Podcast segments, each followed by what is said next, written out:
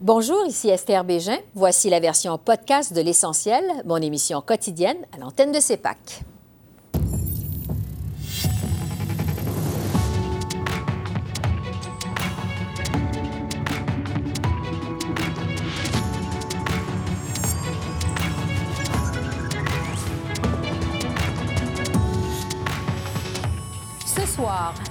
Ingérence étrangère dans le processus électoral. L'opposition revient à la charge pour faire témoigner la directrice de cabinet de Justin Trudeau. On débat de la motion conservatrice avec notre panel de députés. Un rapporteur spécial au lieu d'une enquête publique immédiate. Que penser de la décision de Justin Trudeau? L'ancien directeur général des élections du Canada, Jean-Pierre Kingsley, est avec nous. Les conservateurs proposent un examen national pour mieux intégrer les travailleurs de la santé étrangers. L'ancien ministre de la Santé du Québec, Yves Bolduc, analyse cette idée. Bonsoir, Mesdames, Messieurs. Le dossier de l'ingérence étrangère s'est encore imposé aujourd'hui à la reprise des travaux au Parlement. Les conservateurs ont parrainé une motion pour forcer Katie Telford, la chef de cabinet du premier ministre Trudeau, à témoigner devant le comité d'éthique de la Chambre des communes. Les conservateurs tentent depuis plusieurs jours de faire comparaître Mme Telford devant ce comité, mais l'obstruction systématique des députés libéraux a empêché un vote jusqu'à maintenant. Alors voici un extrait de la période des questions cet après-midi.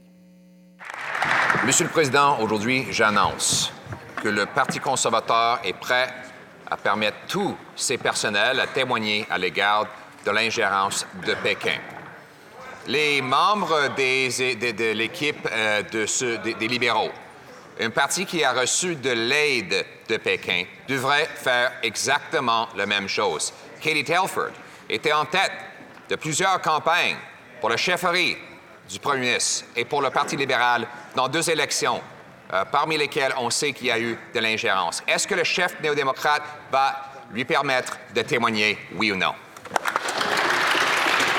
L'honorable ministre des Affaires intergouvernementales. Monsieur le Président, euh, le chef de l'opposition sait fort bien que nous prenons la question de l'ingérence étrangère très au sérieux. C'est pourquoi nous avons depuis 2015, mis en place une série de mesures qui n'existaient pas quand le chef de l'opposition était ministre responsable dans les années auparavant. Nous avons renforcé davantage les mesures pour contrer l'ingérence étrangère. La semaine passée, nous avons annoncé le très honorable David Johnston comme rapporteur spécial indépendant.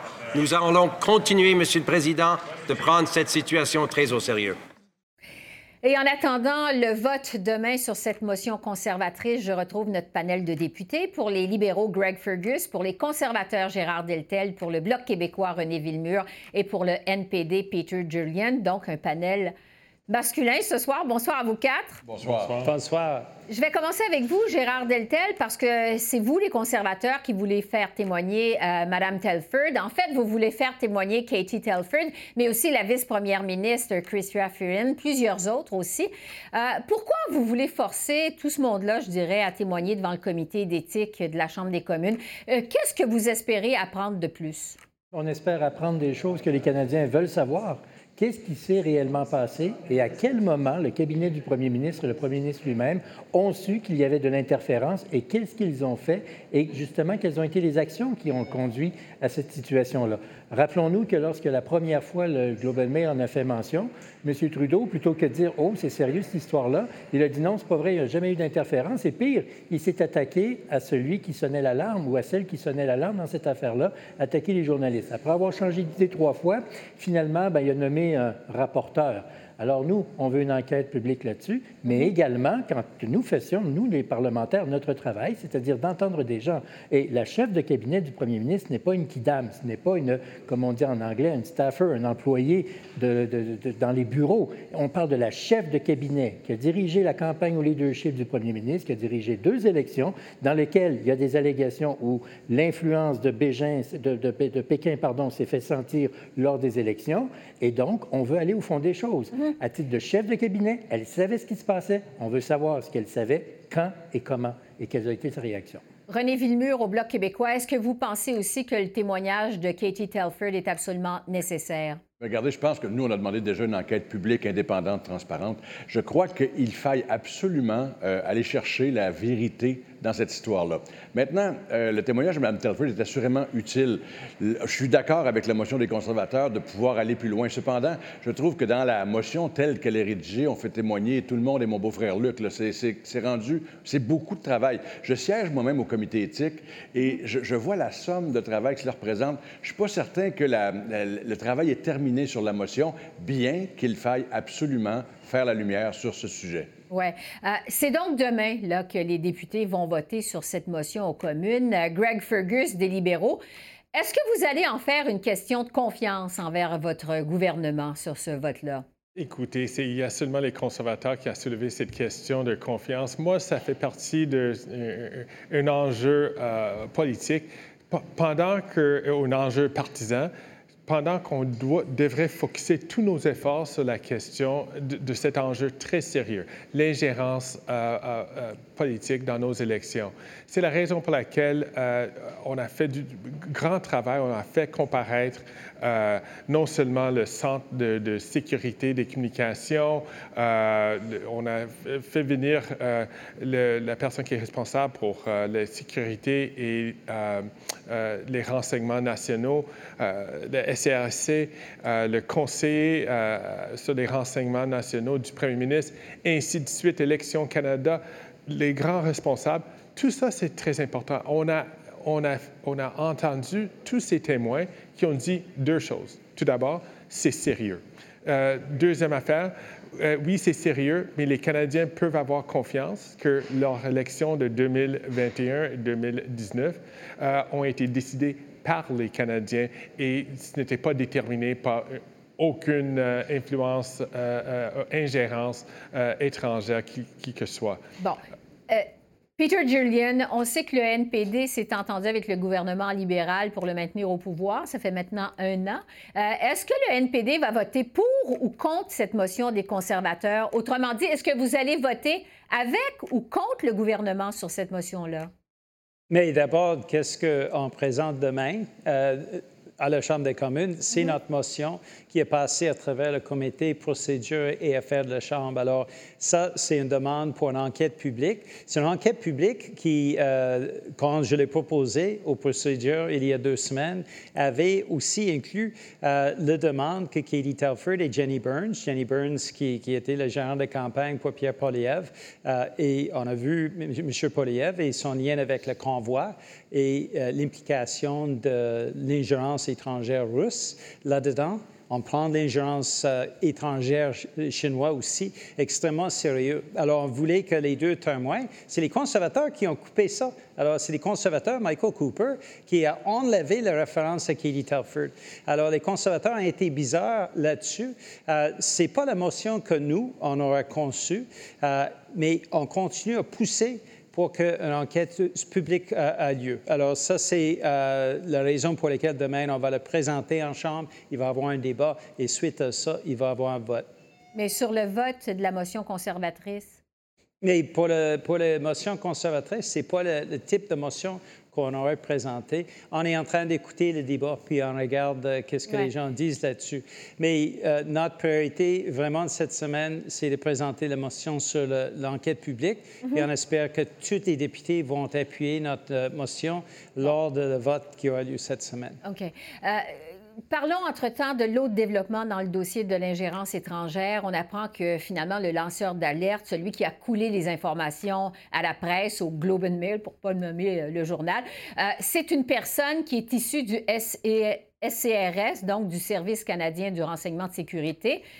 Une source, évidemment, de première main. Euh, Gérard Deltel, est-ce que vous trouvez que cette personne a bien fait? Qui se passe, c'est qu'aujourd'hui, on en sait beaucoup plus et on comprend et on sait et on apprend et on confirme qu'il y a eu intervention étrangère dans le processus démocratique canadien. Qu'il n'y a eu qu'un seul vote qui a été bouleversé par cette intervention-là, c'est déjà une situation de trop. Et je vous rappelle ce que je vous ai dit tout à l'heure. D'entrée de jeu, le premier ministre dit non, il n'y a pas de problème, il n'y a jamais eu d'interférence. Quand il y a eu la, fuite, il a dit il faut absolument trouver c'est qui ça, ce, whistleblower-là, ce, donneur, de, ce sonneur d'alerte-là, ça n'a pas de bon sens.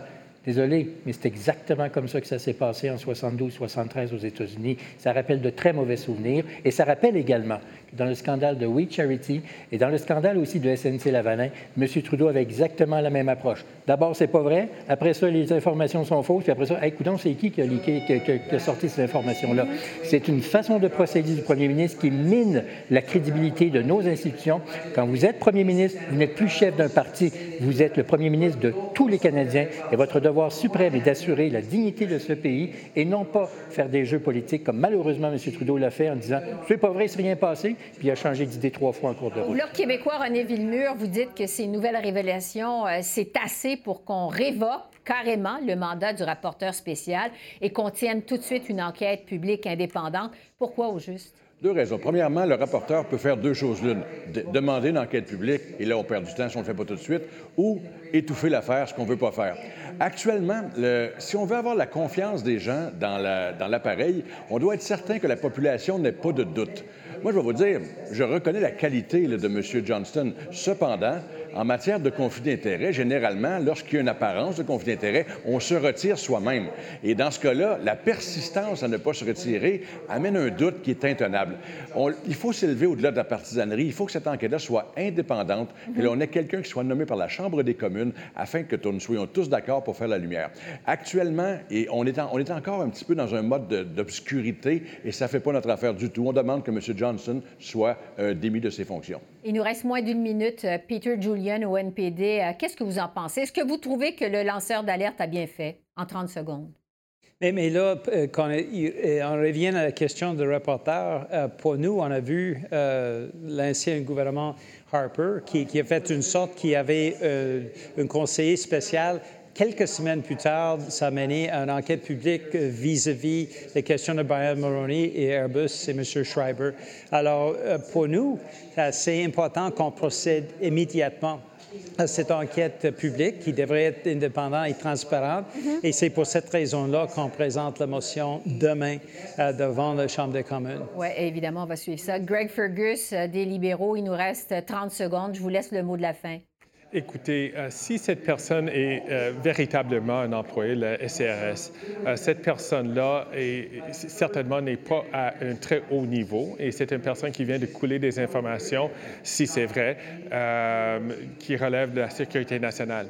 Et la raison pour laquelle j'ai confiance en disant ça, c'est parce qu'on a fait comparaître la personne qui est responsable, David Vigneault, euh, de la SRS, de venir, euh, qui a répondu à toutes nos questions. Et une chose qu'il nous a expliqué, qui a expliqué aux Canadiens, c'est que peut-être quand on est un agent, puis on a une petite partie de, de l'histoire, mais les gens qui font l'analyse des données peignent un plus grand portrait. Et c'est dans ce grand portrait-là que M. Viennot et puis ses collègues sont venus à la conclusion qu'il n'y avait pas de l'ingérence politique euh, dans notre euh, élection qui avait, qui avait mené à une différence dans le vote. Il faut conclure là-dessus. Merci. à vous quatre. C'est tout le temps qu'on a. Je vous souhaite une excellente fin de soirée. Merci. Au revoir. Merci. Au revoir. Au revoir. À l'instar des partis d'opposition aux communes, il y a aussi des acteurs influents qui réclament une enquête publique indépendante pour faire toute la lumière dans le dossier de l'ingérence étrangère. Et c'est le cas de Jean-Pierre Kingsley, qui fut directeur général des élections au Canada de 1990 à 2007, donc pendant 17 ans. J'ai parlé à M. Kingsley un peu plus tôt aujourd'hui. Je l'ai d'abord fait réagir sur les plus récents développements. Bonsoir, M. Kingsley. Bonsoir, Mme Bégin. Avant même que le premier ministre Trudeau annonce le 6 mars dernier la création d'un poste de rapporteur spécial pour déterminer donc de la marche à suivre dans le dossier de l'ingérence étrangère, vous, vous étiez sorti publiquement pour dire que c'était plutôt une enquête publique qui s'imposait. Je vais donc vous demander d'abord, qu'est-ce que vous pensez de cette idée d'un rapporteur spécial plutôt qu'une enquête publique? Euh, ma réaction initiale, c'est que J'aurais préféré que l'on passe directement à l'enquête publique et je ne vois pas comment le rapporteur spécial pourra recommander autre chose et retenir la crédibilité auprès du peuple canadien. Mm-hmm. Et sur le choix maintenant du premier ministre Trudeau pour ce rapporteur spécial, bon, on le sait, c'est l'ancien gouverneur général David Johnston. On sait que c'est un choix qui est décrié par l'opposition, notamment à cause de sa proximité avec euh, la famille Trudeau. Qu'est-ce que vous pensez, vous, du choix de David Johnston comme rapporteur spécial? Est-ce que vous croyez que c'est la bonne personne pour remplir ce poste-là? Je crois que c'est une bonne personne pour remplir le poste. Je crois que malgré le fait qu'on aurait dû passer directement à l'enquête publique, mhm. puisqu'on devait, devait passer par cette étape, c'est un bon choix. Euh, c'est un homme d'une intégrité remarquable. Et on peut parler de du rapport avec la famille Trudeau. Je considère ça un, supposé rapport. Je ne m'y connais pas suffisamment, mais je connais suffisamment le personnage pour savoir que son intégrité demeure entière. Bon, vous dites parce qu'il faut Puisqu'on a choisi de passer par cette étape, je veux vous entendre sur le mandat de ce rapporteur spécial, de M. Johnson, un mandat qui reste encore à définir. Tout ce qu'on sait, en fait, c'est qu'il va se pencher sur les deux dernières élections. Euh, on nous dit que les détails vont être ficelés euh, dans les jours à venir. Euh, quel devrait être le mandat, justement, mais aussi l'échéancier du rapporteur spécial Johnston, selon vous? Ben, le mandat de M. Johnson, c'est de, faire une recommandation au premier ministre auquel le premier ministre s'est déjà lié. Et selon moi, cette recommandation doit être euh, l'enquête publique. Et le mandat de l'enquête publique est simple. C'est de tout révéler, tout ce qui est possible d'être révélé au public canadien, afin que l'on sache qui est intervenu dans notre processus. On sait très bien que ce n'est pas un secret, que c'est la Chine. Euh, donc, je ne vois pas l'aspect euh, sécurité nationale en ce que traite à, cet élément-là. Deuxièmement, il faut, venir à de comprendre comment est-ce que ça s'est passé tout cela. Vous savez, ce qui compte à propos de, cette enquête-là, ça va être non seulement l'établissement des faits tels qu'ils se sont euh, produits, mais aussi comment peut-on empêcher que ça se reproduise? Comment peut-on prévenir la chose en ce que traite à l'avenir aux prochaines élections? N'est pas vraiment essayer de vérifier si l'élection a été truquée. Je ne crois pas que l'on puisse euh, arriver à une conclusion ferme à ce propos-là. Mais certainement comprendre comment ces gens-là sont-ils pris pour passer leur message. Quelle a été la teneur de leur message? Qui a payé pour façonner ces messages? Qui a payé pour les mettre sur les différents réseaux sociaux? Tout cela ne se fait qu'avec de l'argent. Et l'argent, c'est un élément qui est contrôlé, réglementé énormément très bien au niveau fédéral, un des rares pays où l'on le fait. Mm-hmm. Donc, il faut, faut de tout déterminer cela. Bon. Euh, si justement le rapporteur spécial en vient à la conclusion que ça prend une enquête publique, je veux justement vous entendre sur les modalités d'une telle enquête publique. Quelle forme ça pourrait prendre, cette enquête publique, selon vous? Euh, quel format? Euh, à quoi ça pourrait ressembler? Euh, ça pourrait ressembler à celle qu'on a eue récemment sur euh, ce qui s'était passé sur la colline parlementaire euh, avec les camionneurs, etc. je ne recommande pas nécessairement une commission royale d'enquête, mais certainement, ça prend quelqu'un, une personne qui sera en charge, un juge, une juge, qui aura le pouvoir de déterminer qu'est-ce qui est vraiment secret dans tout cela, là, qui nous empêcherait, nous, les Canadiens et les Canadiennes, de savoir ce qui s'est passé, quel était le nom de cet intervenant-là. Et ça prendrait aussi un juge qui peut, euh, en, quelque sorte, exiger le témoignage des gens, faire en sorte que les témoins sont obligés de se présenter en fonction des éléments qui ont été portés à son attention, à, ce juge ou à cette juge-là. Oui. Pensez-vous que s'il y a possibilité, il va y avoir moyen justement de faire vraiment la lumière sur l'ingérence étrangère? On a ce qu'il faut pour ça? Il faut qu'on ait ce qu'il faut. Vous savez, ce qui est en jeu, c'est la crédibilité de notre système électoral, la confiance du public. C'est ce qui est en jeu présentement. Tous les sondages nous le disent. Euh, il y a un, nombre très important de Canadiens qui se disent il faut faire la lumière là-dessus, il faut comprendre. il y en a qui pensent même que les élections ont été truquées. Je ne vais pas aussi loin que cela, mais je dis faisons la lumière. Et je crois qu'on a les outils pour faire la lumière. Je ne crois pas que tout doit être scellé sous le secret confidentiel. Mm-hmm. Vous savez, j'ai géré le système électoral pendant 17 ans. J'ai compris une chose, l'intégrité du système La confiance des Canadiens dans le système, c'est essentiel. C'est ce qui donne la légitimité à la gouvernance qui en découle. C'est le seul, la seule institution dont le processus assure l'intégrité et la crédibilité du processus par la suite. Nul autre. Si celui-là, on ne vient pas au bout de faire la lumière, on va être dans très mauvais drap. Oui. Euh, je veux vous entendre sur le lanceur d'alerte, la personne qui est derrière les informations du Globe and Mail. On sait que c'est quelqu'un du SCRS. Euh, bon, vous le disiez, vous avez été directeur général des élections au Canada pendant 17 ans. Euh, bon, on sait que cette source s'est livrée, je dirais, à un acte qui peut être discutable. Est-ce que, selon vous, c'est ce que ça prenait finalement pour qu'on prenne vraiment conscience du problème de l'ingérence étrangère? Je me demande ce qu'on aurait pu avoir à part cela. On est, on, est dans une situation où un rapport avait été fourni suite à l'élection de 2019. Si on avait su à ce moment-là ce qui s'était passé, est-ce qu'on aurait vécu le même phénomène en 2021? En 2021, après l'élection, rien ne nous a été rapporté, nous, le peuple canadien. Donc, euh, ça prenait quelque chose comme cela, malheureusement. Mm-hmm. Et cette personne, cette personne-là s'est prononcée. On a vu récemment, elle a écrit un article pour, en quelque sorte, justifier son geste et, dire qu'elle est prête à vivre avec les conséquences si jamais on vient qu'à savoir qui, qui elle est. Je vais terminer avec vous en revenant sur la confiance dans le système électoral canadien. Euh, il y a un sondage Angus Reid qui a été publié récemment et qui démontrait que presque le quart des répondants croyaient que la dernière élection au pays, celle de 2021, avait été volée. Quand même, ça va loin. Euh, jusqu'à quel point c'est un danger pour notre démocratie ce qui se passe en ce moment, vous croyez? C'est un très haut, très haut degré de, de danger on vit, malheureusement pour nous, on vit avec l'effet euh, de, tout le vitriol qu'il y a dans le système électoral, tout le vitriol qu'il y a dans le système politique présentement. Et ça nous vient du Sud, évidemment. Puis on ajoute un élément aussi important que l'intégrité de nos élections à tout cela.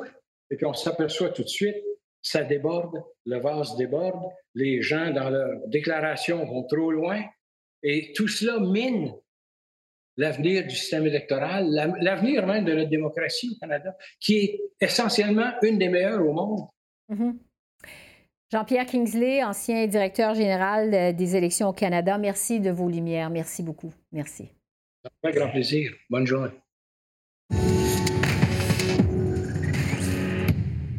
Le chef du Parti conservateur, Pierre Poilièvre, propose de créer une norme d'examen national pour permettre aux travailleurs de la santé qui ont fait leurs études à l'étranger de travailler ici au Canada.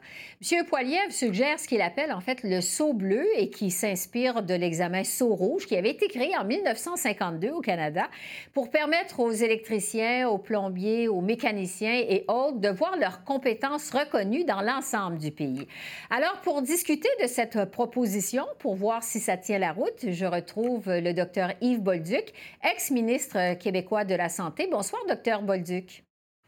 Oui, bonsoir. Selon le chef conservateur, il faut déterminer la qualification des médecins euh, qui viennent de l'étranger par des examens et non pas par des grands processus bureaucratiques. Qu'est-ce que vous pensez de cette proposition d'examen, vous? Ben, c'est une très mauvaise idée. Euh, moi, je, il n'y a jamais fait de recrutement, il ne sait pas comment ça fonctionne.